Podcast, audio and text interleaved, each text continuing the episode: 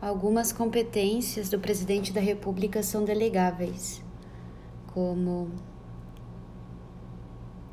para os ministros de Estado, para o advogado-geral da União e para o procurador-geral da República. Então, alguns atos do presidente da República são possíveis de delegação para o ministro de Estado, para o advogado-geral da União e para o procurador-geral da República.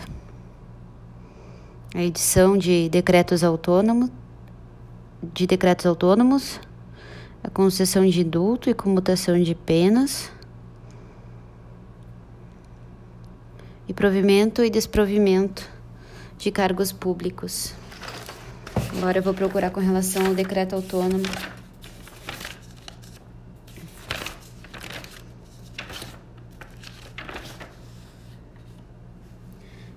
Conceder indulto e comutar penas. Deixa eu ver. Indulto é o perdão da pena, e a comutação da pena é a substituição da pena mais grave por uma menos grave. A concessão de indulto e comutação de pena é competência delegável aos ministros de Estado, AGU e Procurador-Geral da República.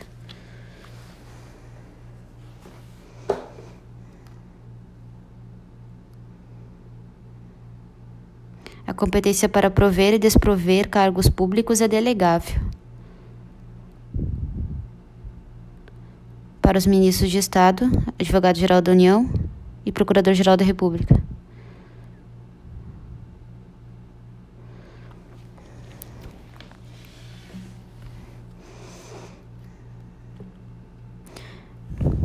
cabe decreto autônomo para extinguir cargos públicos vagos.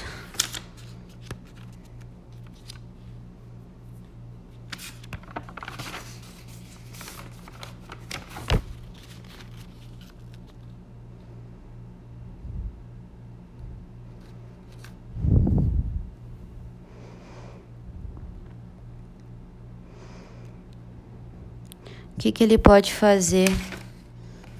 Ah, aqui, achei. O que, que é o decreto autônomo? Para extinção de função ou cargo público quando vago. E o decreto autônomo para organizar e funcionar e o organização e funcionamento da administração pública federal.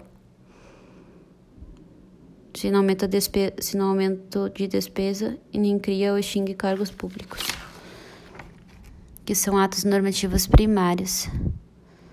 Com a mesma hierarquia de leis formais, essa competência é delegável aos ministros de Estado, ao AGU e ao Procurador-Geral da República.